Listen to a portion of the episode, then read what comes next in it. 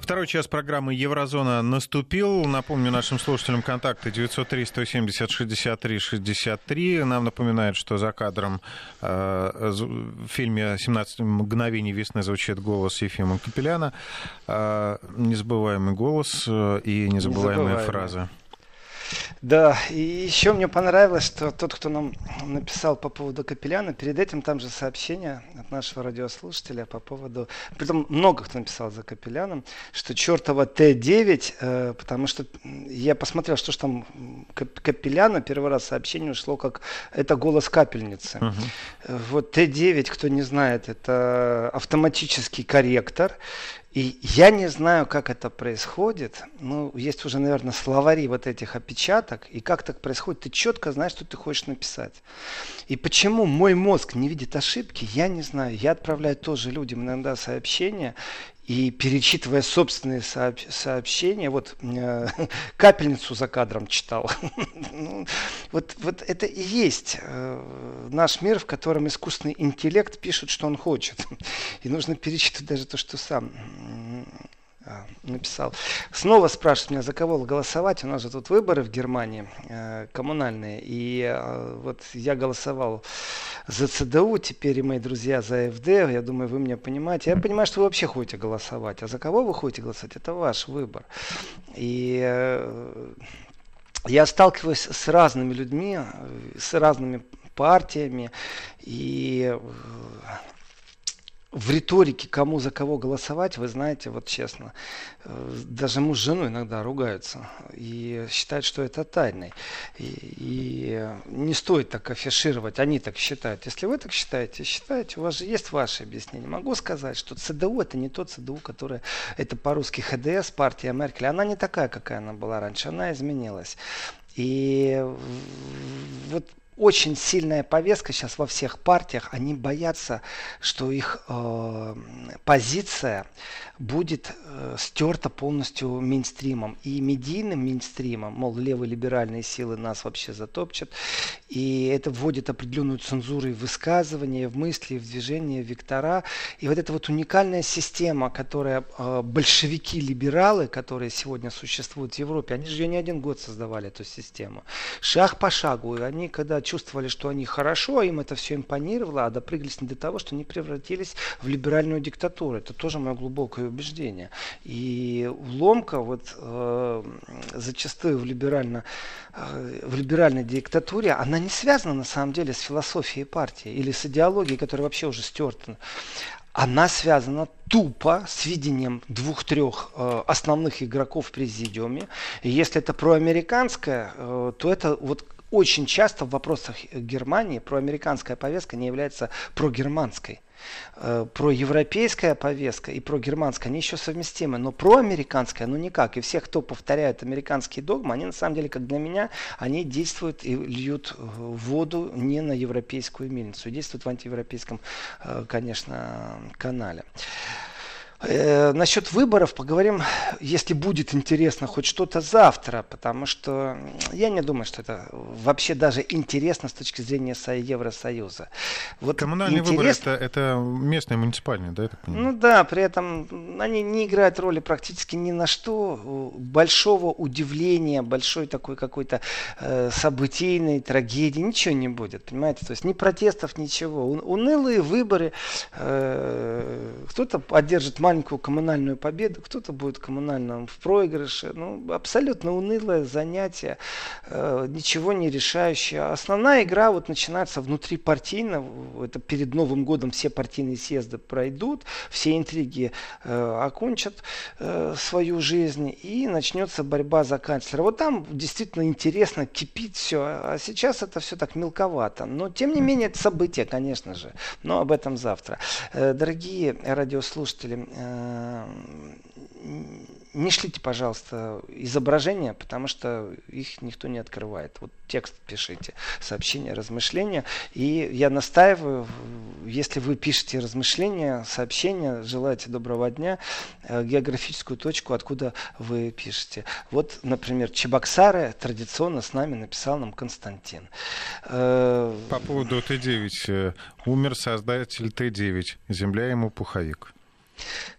А, это анекдот. Ну, это анекдот. Да.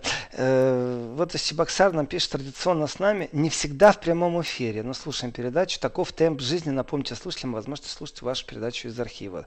Доступного при помощи приложения Вести ФМ. Эм. Константин, спасибо. Это была реклама архива Вести ФМ, эм, ну, в котором действительно мы сами об этом понимаем, да, Евгений? Также на сайте радиовести.ру, да, любая программа э, из эфира Вести ФМ а, все лежит в архивах, вы всегда можете послушать даже то, о чем мы с Владимиром говорили, например, ровно год назад.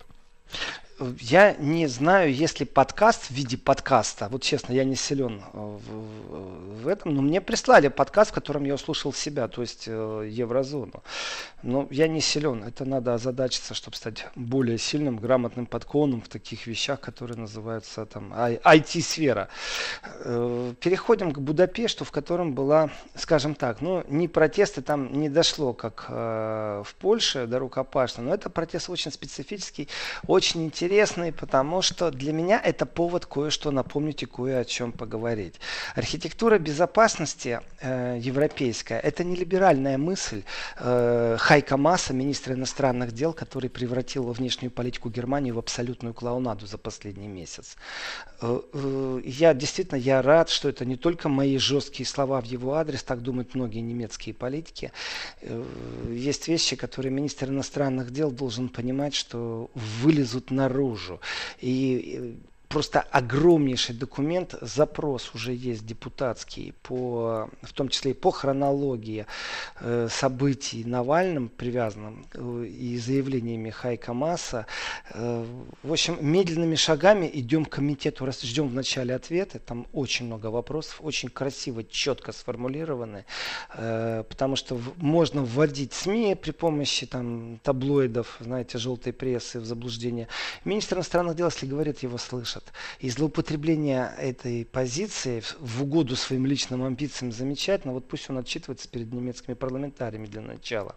Это очень важный элемент э, того, о чем мы еще будем говорить. Но не сегодня, подождем ответы. Запрос уже послала. Притом это сделала партия «Альтернатива для Германии». И с точки зрения вот этого искусства вопросов так, чтобы на них нельзя было ответить и проскочить, э, грамотно сформулировано. Тем, кто готовил запрос, стоит э, подпись «фракция» и э, главы фракции, э, как главные запросчики. Э, потряс, потрясающе в этом всем другое. Я удивлен, почему другие партии этого не сделали. Вот честное слово, к вопросу о выборах. Почему другие партии не спрашивают, а не врет ли у них министр иностранных дел, а не вредит ли он германским интересам. Ну, это пусть они разбираются действительно. Я перехожу к теме э, странной, конечно, но это именно архитектура безопасности. Э, в Венгрии прошли ну, акции протеста против правительства. Э, повод кажется абсолютно специфическим. Почему я говорю, что для кого-то это, там, знаете, такая мелочь, для меня это повод поговорить о более серьезных событиях и о, действительно об архитектуре безопасности в Европе. Значит, некоторое время назад э, в Венгрии, скажем так, выдавили Цороса. И выдавили его достаточно серьезно, он отвалил в Австрию. Ну, понимаете, Австрия-Венгрия, они и сегодня рядышком политически не вместе, но тем не менее. И э, акция, в принципе, это студенты. Они требуют более э, такую интересную модель вернуть, в котором университет имеет свою автономию. Вот это очень интересный разговор насчет университетской автономии. И действительно ли университет должен иметь автономию или нет? И в чем заключается эта автономия? Если это академическая дисциплина, то о какой автономии вы тогда говорите? Ну, объясните мне, пожалуйста. Если же это не академическая дисциплина, то тогда какое отношение это имеет к университету? У нас университет что? Особо... А, я думаю, что меня сейчас россияне очень хорошо понимают, особенно те, кто интересует политикой, является ли университет местом, в котором политически подготавливают кого-то. Есть же э, там школы, в которых обучают быть управленцем Потому что не можешь ты даже быть главой гаража, а потом э, стать главой государства, если ты не обучен управлению. Конечно, есть модель, в котором ты мог строить дома, высотки, зарабатывать миллиарды и потом стать главой государства. Но у тебя все равно есть опыт управления этой империей. Вот этот опыт, он управленческий. И э, огромное количество и курсов, и образования. Я понимаю, что такое управленческое образование. Но что же касается политобразования, должно оно быть или не должно оно быть на университетских плечах? Э, если оно должно быть, оно должно быть бесконтрольным, и мы доверяем автономии университетов, или вообще о чем идет речь? Смысл очень простой. Значит, в пятницу 23 э, октября э, пару там тысяч вышло людей, ну не очень много, э, и протестовали против Виктора Орбана. Опять повестка вроде бы университетская, студенческая, между прочим, но не надо недооценивать студенческих протестов. Это особая ниша, при том имеющая и историю, и опыт, студенческие процессы. Это вещи, которые могут разорвать государство, если за этим будут стоять технологии. И пример тому в том числе и Украина. Это в актуальной истории. А если посмотреть в прошлое, то Венгрия тоже с восстания венгерское, оно тоже э, начиналось именно с студенческих волнений. Так вот, эти тысячи людей говорят о том, что они хотят, чтобы правительство прекратило вмешиваться в сферу высшего образования. Э, ну, давайте так. Э, вот представьте себе, что студенты вышли на улицу и требуют автономии для своих университетов, вышли преподаватели, и потом это все перерастает в факельное шествие. Представили, да?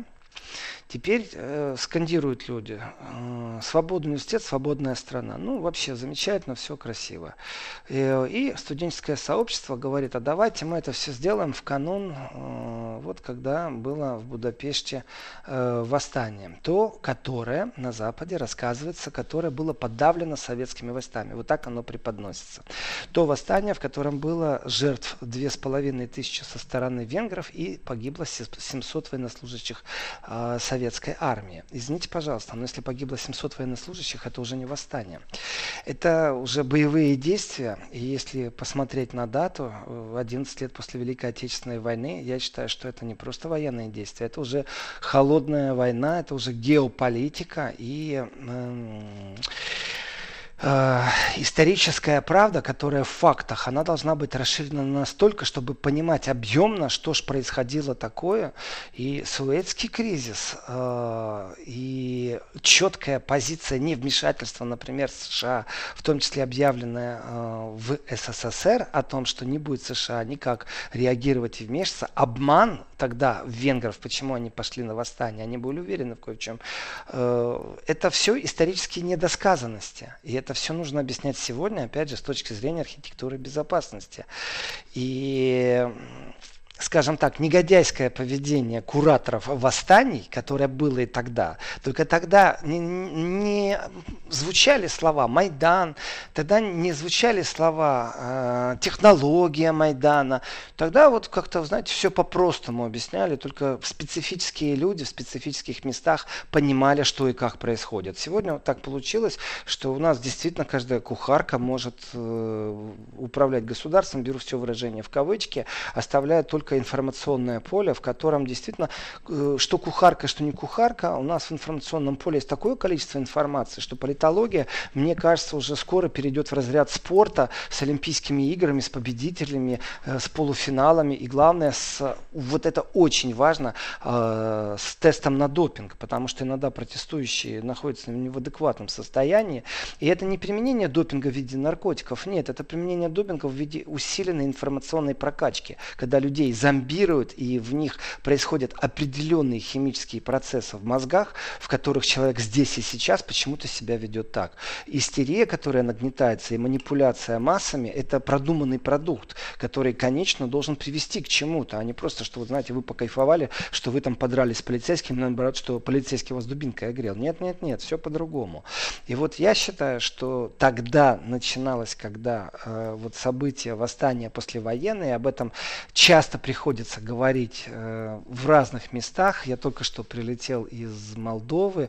Э, в принципе, будет или не будет там протест, насколько это будет Майдан, насколько это не будет Майдан. Знаете, вот висит в воздухе все эти вопросы э, перед выборами президента. И поляризация, вот вам проевропейская, вот вам прорусская, вот вам националистическая повестка, вот вам национальная повестка.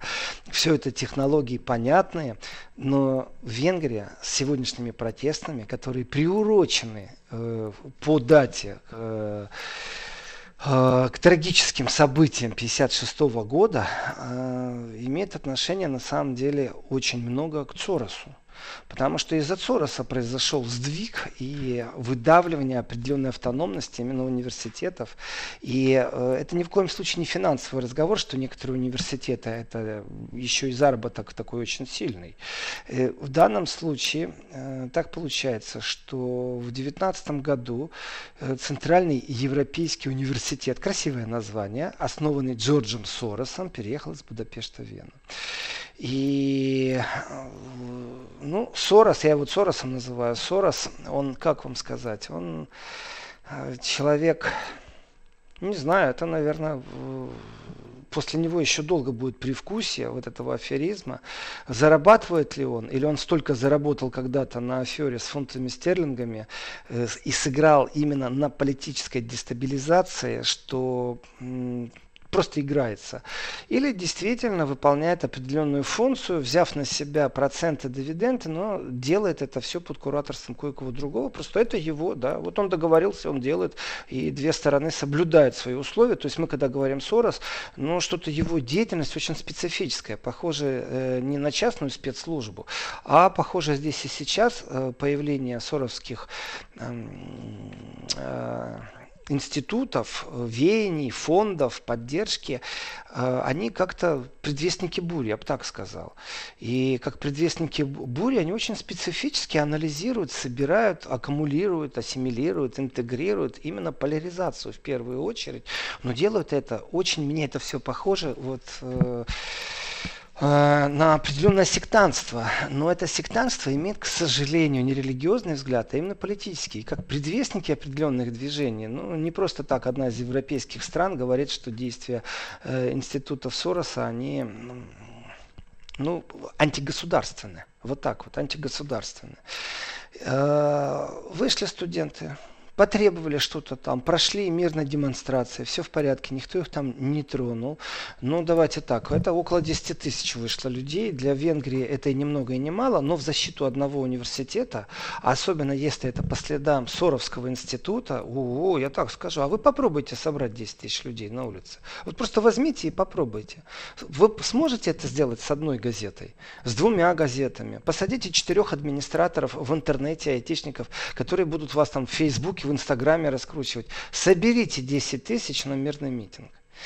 И, в принципе, для Венгрии 10 тысяч – это уровень, и особенно если это молодежь, потому что это именно та активная фаза, и та активная, а тот активный слой населения, который впоследствии может привести, э, ну, я говорю, дестабилизация, давайте так, изменению власти, изменению венгерской системы вообще управления.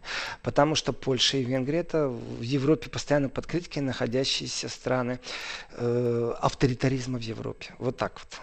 Ну, ну, даже комментировать не хочется. У себя не разобрались, зато вот опять же хочется все-таки этот хайкамасовский камень разыгрывать дальше мне очень сильно, потому что э, не симпатично, я бы сказал, стыдно поступал министр иностранных дел Германии, э, особое внимание уделяя э, скажем так, про проекту, который не Навальному, не-не-не, Навальному он время мало уделял, кстати, человека, который пострадал, и в том числе и здоровьем, а именно проекту Навальный уделял много времени, очень специфически, и пропиарился, и на коне проехался лихом, неуловимый Джо, никому не нужный. Вот, вот видите, тревожит меня, э, не могу успокоиться. Так вот, э, венгерская демонстрация студентов, которая теперь привязана к дате э, венгерского восстания, то это, конечно, разговор о венгерском восстании. И то, как преподносят на разных языках даже та же Википедия, венгерское э, восстание, уже виден запрос. Ужасный злой мордор, Советский Союз, коммунисты ввели войска и подавили волю народа. Погибли люди. И это чудовищно. Еще вспомним Пражское восстание, ну вообще, то есть полная диктатура, и все это катастрофически, все это ужасно. И прежде чем, я понимаю, что новости через 4 минуты, и прежде чем так глубоко окунуться, я скажу, прежде чем о любом э, разговоре, о событиях э, начинать размышлять э, в прошлого столетия, то нужно понимать, что победа – это наша победа, я имею в виду подписание безоговорочной капитуляции фашистской Германии 9 мая 1945 года, это момент, от которого отсчитывается безопасность э, Советского Союза, в данном случае мы переходим и к России сразу же, с точки зрения глобальной политики, с точки зрения глобальных игроков. И э, для того, чтобы в Советском Союзе люди спали спокойно, советские танки должны были быть в ГДР. Это не обсуждается. Это была архитектура безопасности. Это была холодная война, это повестка. И все начинается вот с момента, когда было осознание. Сегодня Германия безоговорочно капитулирует, и эта капитуляция далась безумной кровью. Погибло огромное количество людей, советских людей. В каждую семью пришла беда.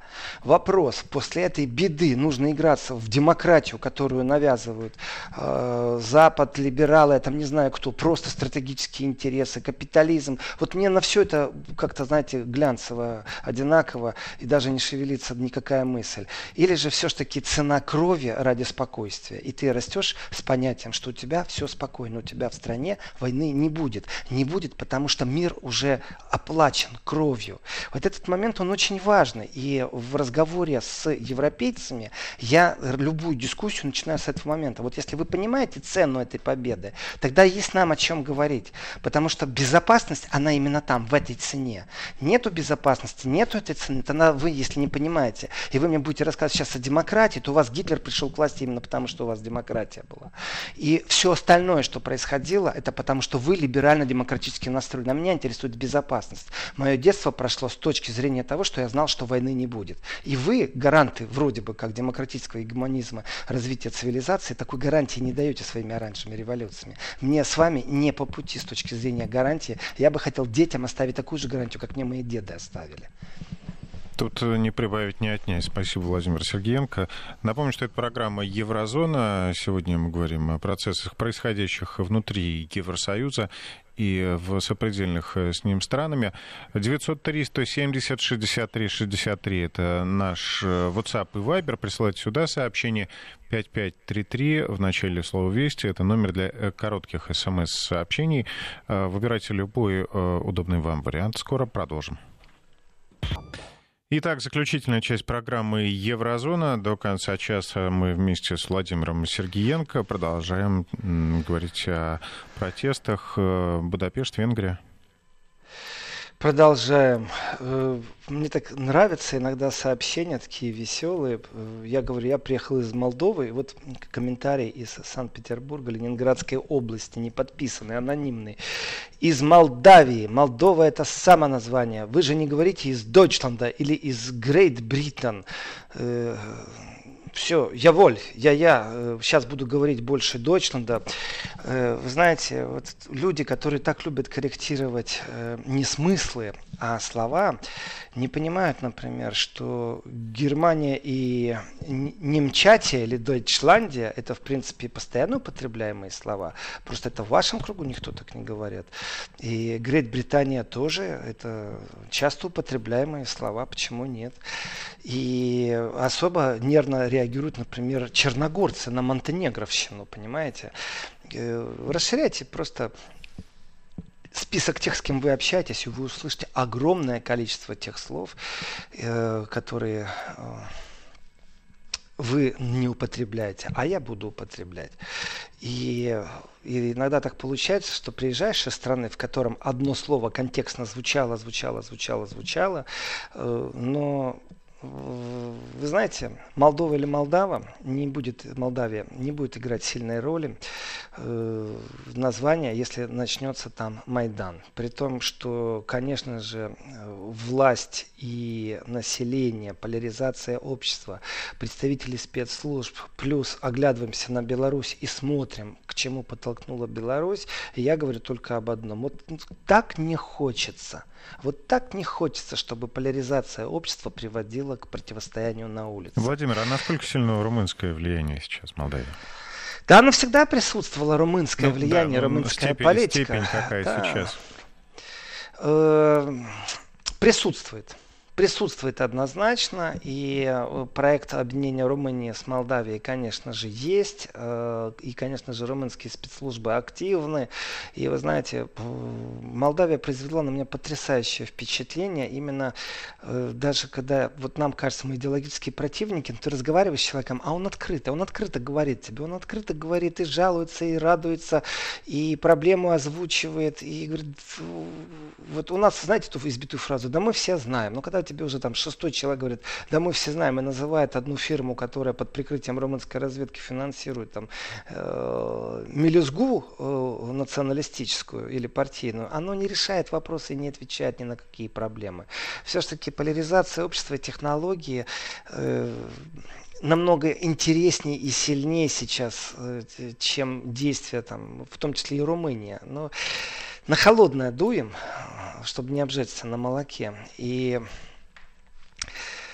ну, переживаю, вот честно скажу. Ну, давайте об этом завтра я подробнее расскажу. И почему я уверен, что, ну, не знаю, как насчет Майдана, здесь много факторов должно сойтись, будет ли молдавский Майдан. А вот с точки зрения, э, будут ли попытки выйти на улицу, однозначно будут. Говорю, да, будут. Но об этом завтра давайте.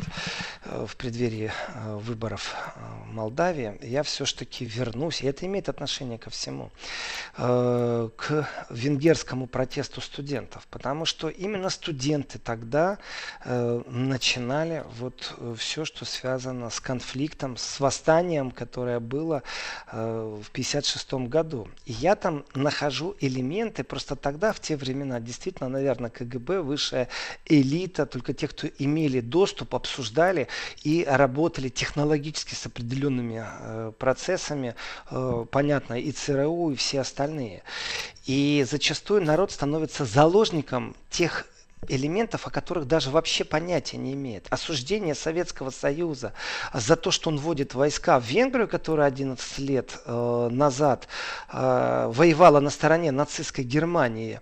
Ну, знаете, это две разные вещи. Давайте разделим, пожалуйста, два элемента. Одно дело смотреть на ситуацию, как введение войск в страну, которая 11 лет назад воевала вместе с Гитлером против нашей Родины.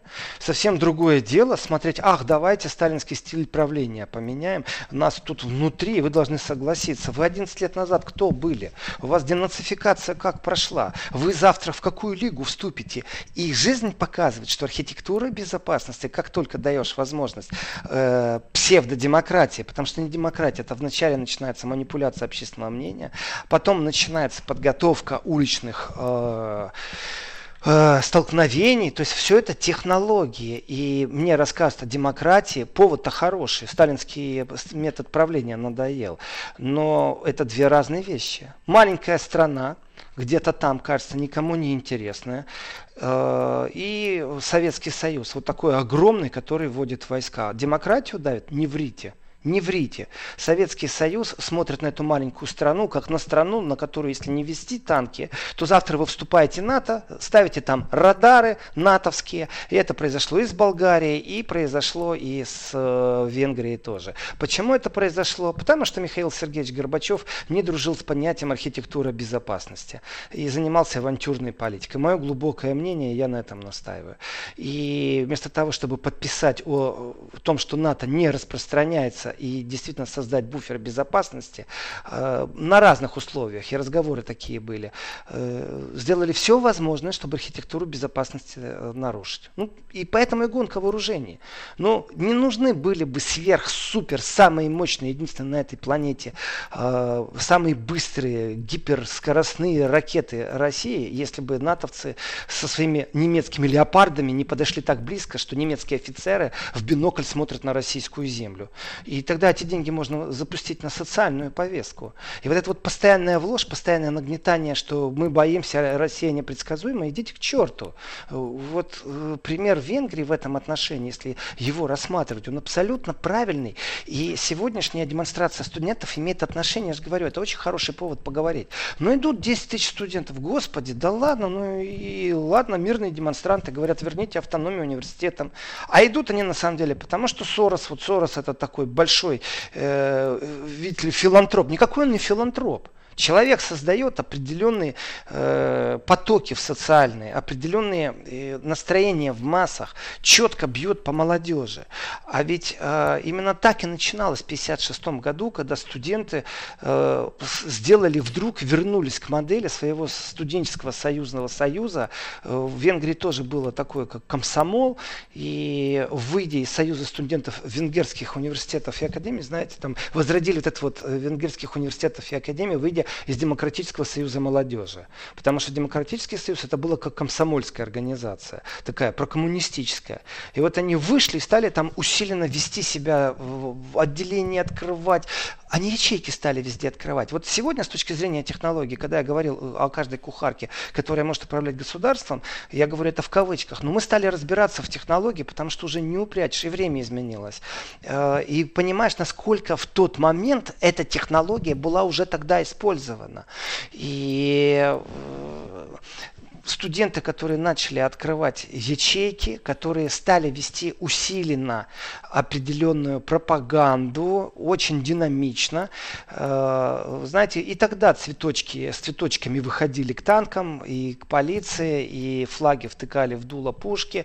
То есть и тогда все это было. Просто ситуация была намного жестче, и моральное право любого лидера государства после такой кровопролитной войны, э, оно совсем иное.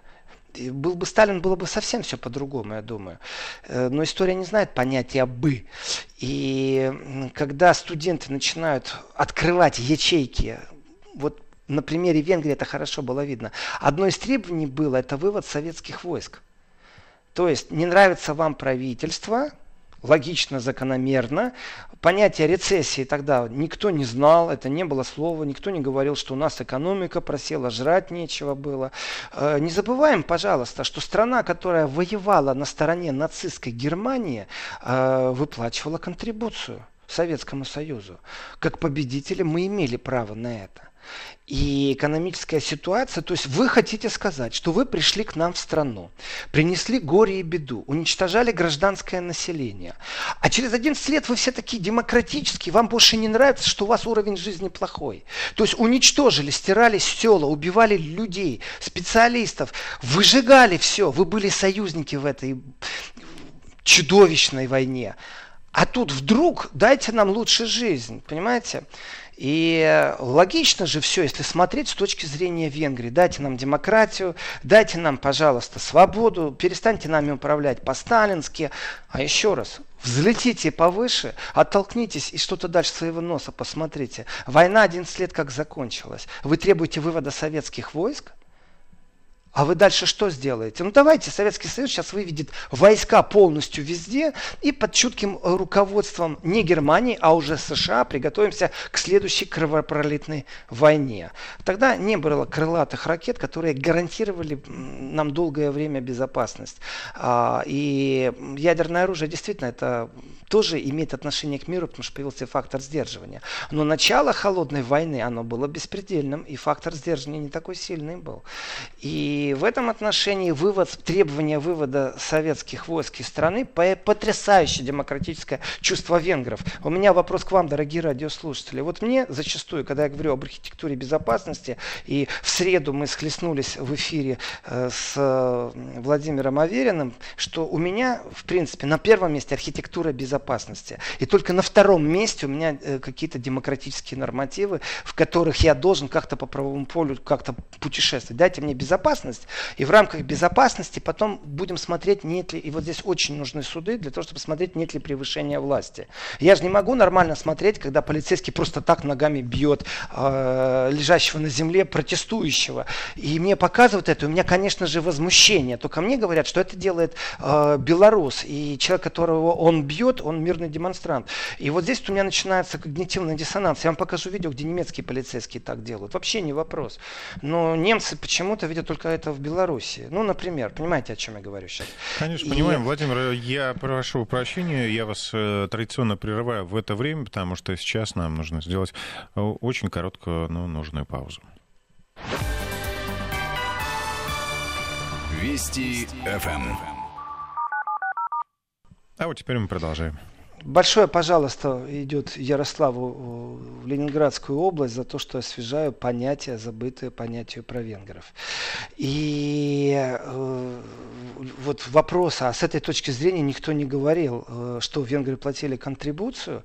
Так, еще раз, не венгры – это союзники, румыны – это союзники. Я уже молчу о Германии, э, в которой проходила денацификация. Денацификация – это люди, которые не один год, не два года, не пять лет, это не то, что они пришли к власти. Это люди, которые годы чем-то занимались. Это абсолютно взрослое сознательное население многих стран Европы. Объединились. Они э, потом начали изображать из себя девственниц невинных, что, мол, они не знали, когда они воевали на Восточном фронте, что в это время сжигали индустриально, уничтожали э, в концлагерях людей. Они делали вид, что они этого не знали. Да, многие не знали, кстати. Да.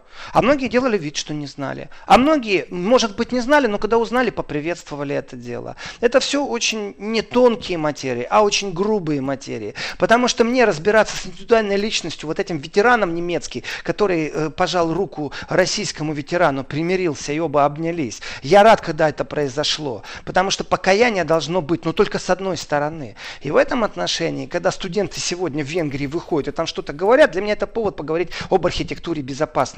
А здесь все, пере... вот молодежь, они, не знаю, они не дают полной картины, как это все происходило. И вы знаете, когда читаешь, опять же, молодежь может даже не знать, кто такой Юрий Андропов, но э, ведь посол Советского Союза тогда в Венгрии был, это 42-летний Юрий Андропов. И он направляет МИД вот прямо вот перед тем, как все начнется, то есть венгерское восстание, а теперь посмотрите на Украину. 2014 года на студентов, которые вышли, которых вроде бы избили, потом население пошло на улицу и пошло, пошло, поехали. Вот в глазах имейте Украину, а теперь читаем телеграмму, которую отправил Андропов тогда э, в Москву. Оппозиционеры и реакция активно подготавливают перенесение борьбы на улицу. Э, э, я не могу относиться к э, людям, живущим в любой стране, которая воевала на союзникам с фашистами, с нацистской Германией, как к адекватным людям. Э, в принципе, за участие в э, преступной группировке, я не знаю сейчас Уголовный кодекс России, но я думаю, срок не маленький. Просто за то, что ты член преступной группировки. А если ты член террористической организации, какой срок? И ты что думаешь, что ты через 11 лет там вышел? Это вот 56 год, это 11 лет окончания после Второй мировой войны для нас Великой Отечественной. 11 лет прошло. Ты, э, допустим, как государство отсидел срок за участие в террористической организации. Потому что нацисты-фашисты это хуже, чем террористическая организация. Ты весь такой шелковый стал, ты теперь абсолютно честный, свободный. Знаете, э, вот есть такая модель, когда человек вышел из тюрьмы, а он приходит каждый день в полицию регистрируется, что он на месте. Э, или там раз в неделю, если он лучше стал, должен принести справку, что он где-то на работу устроился, что он нормальный, что общество ему может доверять. Могу ли я доверять стране, в которой денацификацию ведут люди и жестко ведут эту денацификацию? Денацификация – это не шуточный разговор, как денацифицировать общество, потому что они годы варились в нацистской идеологии. И денацификацию за 11 лет пройти. То есть вы мне хотите сказать, что нацистский преступник, которому там 40 лет, он через 11 лет, пройдя денацификацию, отсидев там свой срок, вышел из тюрьмы, и у него все в порядке. А я говорю, что даже позже венгерских событий было известно о многотысячном, больше 40 тысяч подпольщиков, эсэсовцы и вермахтовцы, то есть вся фашистская армия объединилась хранилась в подполье, договаривалась с водителями грузовиков, и об этом знал Аденаур, великий демократ, канцлер Германии, понимаете? То есть у них в подполье, посмотрите, когда Аденаур был у власти, и 56 год, это пораньше, и они знали, что у них есть подполье фашистов, и они ничего не предпринимали против, боялись, потому что 40 тысяч вооруженных фашистов на территории Германии играли в демократию. И когда Андропов пишет о том, что оппозиционеры активно подготавливают перенесение борьбы на улицу, значит, они знали, что они хотят делать.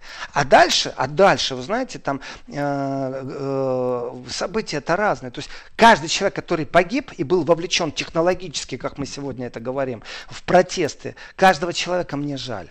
Ну, я не могу жалеть, я искренне говорю честно говорю. Да мне не жаль этого фашиста, которого пристрелили, повесили. Мне его абсолютно не жаль.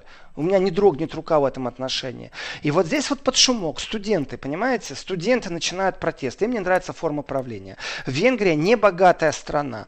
Венгрия э, из себя изображает исторически сегодня очень часто в разговорах э, жертву жертву Советского Союза. Вопрос архитектура безопасности. Личность, которая принимала участие в протестах, ей не нравилась сталинская форма правления, как они говорят. Э, какое отношение это имеет к архитектуре безопасности? Месте.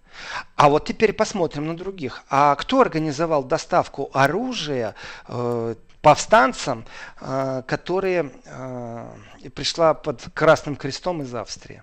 Это уже что, уровень студентов? Не, не рассказывайте мне, это уже пошла технология. Это пошла технология вмешательства спецслужб.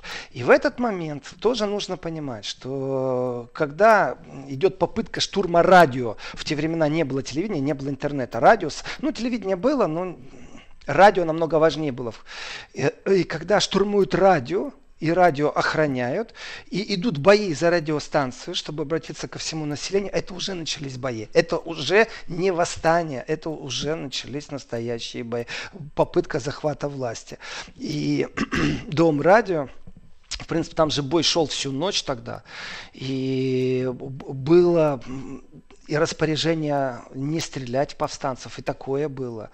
И когда было принято решение о том, чтобы ввести войска в Венгрию, я говорю, что, конечно, трагедия личности венгерской не имеет в этот момент никакого отношения к той технологии, которая была применена, в том числе и западными спецслужбами. Например, это внушение мысли, что если что, вы восстаньте, а мы вам поможем. Даже на политическом уровне. И э, для Советского Союза понятие Буда, Будапешта сводилось к понятию безопасности. И это очень важно. И не забываем, пожалуйста, о судах Линча, которые в Венгрии были по отношению к сотрудникам госбезопасности э, на улице. То есть э, венгры настолько противились тому, что происходило в их стране, я понимаю, что жесткой рукавицей процесс денацификации шел очень сильно. И э, это не просто там ежовая рукавица в самом худшем смысле слова, что это каждый раз за этим стоит трагедия личности. Но опять же, это трагедия личности, смотрим архитектуру безопасности. Как поступить было в этот момент Советскому Союзу? Давайте всем дадим возможность, как Горбачев. Демократия, перестройка, ура. Станции НАТО, американские бомбардировщики э, вместе с украинскими истребителями отрабатывают сбрасывание ядерного оружия, бомб на территорию России, пролетая над Украиной. Потрясающе, супер архитектуры безопасности. Вот как мне относиться к этому? Одно дело демократия, и другое дело, когда под видом демократии нарушается моя э, безопасность. А если это страна? И, конечно, венгерские события – это трагедия для венгров, но с точки зрения э, геополитики все закономерно. И внушить венграм, что мы вас поддержим, а потом публично их предать, соблюдая нейтралитет, это была позиция США. Не так и не по-другому. И переработать это и жить как-то мирно, это очень важно, а не теребить эту боль. Вот тогда это произошло. И я не просто так вспомнил, э, когда немецкий ветеран э, пожал руку российскому ветерану. Ведь немецкий мечтал о том, чтобы ему руку пожал. А ведь сколько внутренней борьбы нужно нашему, нашему, это советский ветеран, я неправильно сказал, советскому ветерану, просто это был в данном случае гражданин России. Сколько внутри у тебя вот этого момента, чтобы ты мог пожать руку этому человеку. Они-то мечтали, те, кто прошли денацификацию. И когда в страну уже приходит хаос, когда приходит безвластие, вы знаете, это уже сильно. И антисоветские настроения, конечно, были очень сильны в Венгрии, очень. И рассматривался вопрос вывести войска из Венгрии, ну и ладно, потому что, э, как сказал Жуков, что для нас в военно-политическом отношении это урок. И Майдан на Украине это тоже урок. И все это противостояние, оно является глобальным. Если кто-то один нарушает э, архитектуру безопасности, дальше начинается просто катастрофа. И уже повторный ввод э, советских войск тогда, вы знаете, это тоже очень интересно. И есть спорная фигура в Германии. Это министр обороны э, Штраус, очень сильная и известная фигура в Германии, оставившая и политический след. То есть министр обороны зачастую не оставляет следа. А это вот как раз тот случай, когда оставил. И это его фраза о том, что сперва американцы вручают венграм надежду, а когда дело становится серьезным, они бросают венгерский народ на произвол судьбы. Не могло быть идти речи о военном вмешательстве со стороны НАТО. Подавление венгерского народного восстания Красной Армии не рассматривалось как акция, затрагивающая интересы НАТО. И возвращаемся в начало этой цитаты. Американцы внушают венграм надежду – а когда дело становится серьезным, они бросают венгерский народ. Итого, кто поджигатель всего этого костра? Зачем вы поджигали? Все понятно, зачем. У меня не риторический вопрос, и понятно, э, на чьей стороне и кто тогда был, и как расшитали всю ситуацию. И если посмотреть, я не могу сейчас отмотать, найти это смс, что зачем же, вот как всегда, плата слишком большая, зачем же наши деды погибали? Затем, чтобы вот 75 лет на территории России не было войны. Хотя это неправда, война была была э, на Кавказе. И, значит, 50 лет. Вот, вот цена, настоящая цена. То есть каждая капля крови на каждую секунду можно положить и просчитать, сколько стоит одна жизнь с точки зрения мирного неба. И сегодня ситуация, она вроде бы опять разговариваем друг с другом, но когда я слушаю вот эту вот риторику Хайка Масса, когда я вижу, как они такой толпой дружной бегут и начинают голосовать за санкции против России, у меня такое ощущение, что они меня втягивают в холодную войну на уровне моего восприятия, на уровне моих страхов, именно архитектуры безопасности. Я не хочу этой войны, поэтому не хочу иметь провокатора в виде министра иностранных дел какой-то державы, который начинает вот эту вот истерию нагнетать. Да как вы смеете? Да вы не имеете права, мы ждем от вас. Научись разговаривать дипломатически в правильном ракурсе вначале. То есть и смс, которые пишут, что позор министра иностранных дел Германии, вот честное слово, я от политиков это слышу. Притом в разных странах это уже услышал. Что действительно это очень корявое поведение, скажем так. Вот. Так что ну вот что, такие Владимир, у нас да. пироги. Время Евгений, наше на истекает на сегодня, да. но расставание будет недолгим. Уже завтра в 11 часов программа «Еврозона» снова выйдет в эфир.